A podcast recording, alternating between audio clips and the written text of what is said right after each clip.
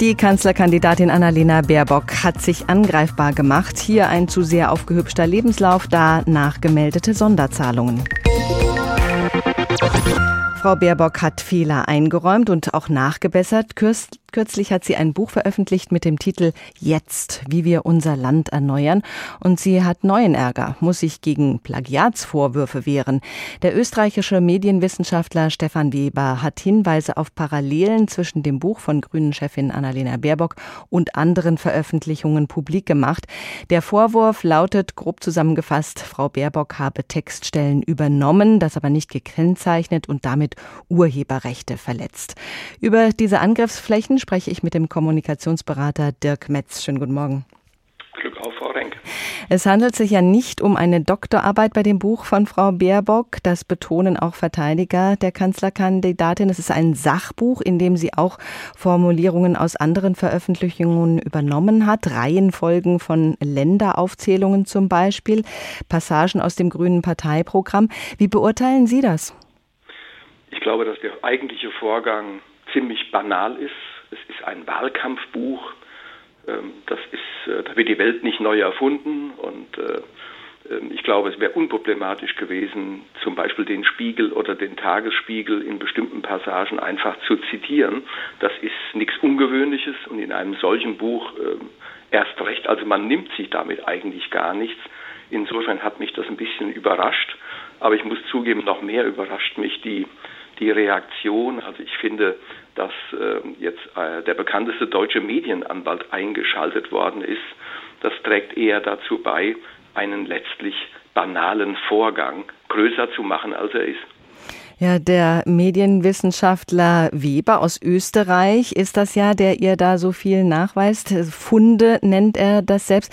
Diesen Anwalt, den berühmtesten Medienanwalt jetzt ins Spiel zu bringen, schadet ihr das möglicherweise mehr, als dass es ihr nutzt? Ja, ich glaube, sie macht den, sie macht den Vorgang einfach größer, als er ist. Jetzt muss man äh, sagen, sie ist ja in den letzten Monaten von einer gewissen Euphorie getragen worden, auch durch Medien häufig sehr wohlwollend begleitet. Und ähm, ja, ich, ich, zu einem Wahlkampf gehört auch dazu, dass man auf einmal im Sturm steht. Also bei ihr wird auf einmal genauer hingeguckt und ähm, da muss man Dinge auch aushalten können und abtropfen lassen und kann dann nicht einfach, äh, es ist einfach nicht klug, dann mit einem, mit einem Medienanwalt, das ist wie mit Kanonen auf Spatzen schießen. Und da würde ich einfach zu einem, äh, zu viel, viel mehr Gelassenheit raten. Es ist noch lange hin. Äh, natürlich hat sie die Gefahr, Sie haben vorhin das Thema äh, Lebenslauf angesprochen, da besteht die Gefahr, dass sich ein Bild verfestigt, aber ich glaube, dass sie jetzt durch ihre Überreaktion das Thema größer macht, als es ist. Es sind noch drei Monate bis zur Wahl. Wir wollen die Kirche im Dorf lassen, das Thema auch nicht überschätzen. Es kommen die Trielle mit den beiden äh, anderen Kanzlerkandidaten. Also das Rennen bleibt da weiter offen. Ja. Und natürlich wird im Wahlkampf alles ausgenutzt, was ausgenutzt werden kann. Gerade bei einer grünen Kanzlerkandidatin, die ja einiges im Land aufwirbeln könnte. Sind die Grünen dazu blauäugig rangegangen? Ist ihr Team nicht auf der Höhe? Ähm, ich glaube zwei Dinge. Zum einen ähm, ist es so, dass sie von einer Euphorie getragen worden ist. Die erste Frau, auch eine, eine junge Frau. Ähm, und da finde ich es ehrlich gesagt bei jemandem, den man bisher noch nicht so wahnsinnig kennt. Also nehmen wir mal als anderes Beispiel, wenn äh, Winfried Kretschmann kandidiert hätte. Kein Thema gewesen, aber wenn der kandidiert hätte, dann äh, äh, haben die Menschen von ihm ein über Jahre gefestigtes und auch positives Bild, also eine völlig andere Situation.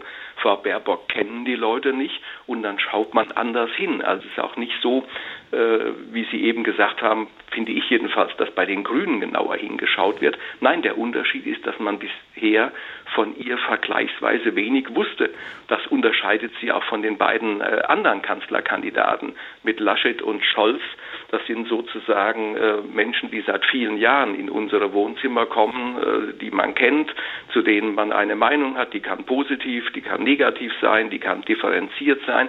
Aber bei Baerbock ist für viele im Augenblick noch ein unbeschriebenes Blatt und insofern ist A der Vorgang für sie dann letztlich irgendwo schon gefährlich, aber der Umgang mit ihm, äh, mit diesem Vorgang, der ist eigentlich noch gefährlicher. Ich habe ja häufig mhm. in meinem Job begleite ich Unternehmen, in denen äh, Dinge passiert sind, untreue Vorwürfe oder ein Störfall.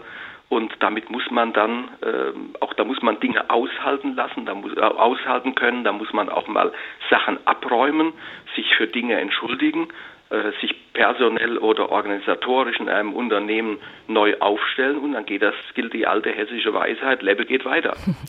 Die politische Konkurrenz hängt sich jetzt natürlich gern an diese Angriffe. Dort hieß es sinngemäß, wer sich so viele Unrichtigkeiten zu Schulden kommen lasse, der tauge nicht für das höchste Regierungsamt. Das sind doch Angriffe aus dem Glashaus, oder? Also ich glaube jedenfalls, dass es, äh, Sie wissen, ich habe auch eine politische Vergangenheit. Äh, ich würde jedenfalls empfehlen, dort sehr, sehr vorsichtig zu sein, weil Angriffe, äh, wenn, man auf jemanden zeigt, zeigen immer Finger zurück.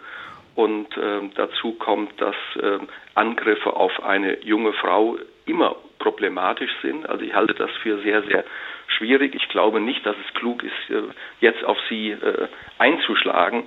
Sie muss den Vorgang äh, komplett aufarbeiten, muss ihn abräumen und dann geht das politische Leben weiter. Und dann hat sie einen, einen Sturm auch überstanden. Auch das gehört halt dazu. Sagt der Kommunikationsberater Dirk Metz. Vielen Dank, Herr Metz.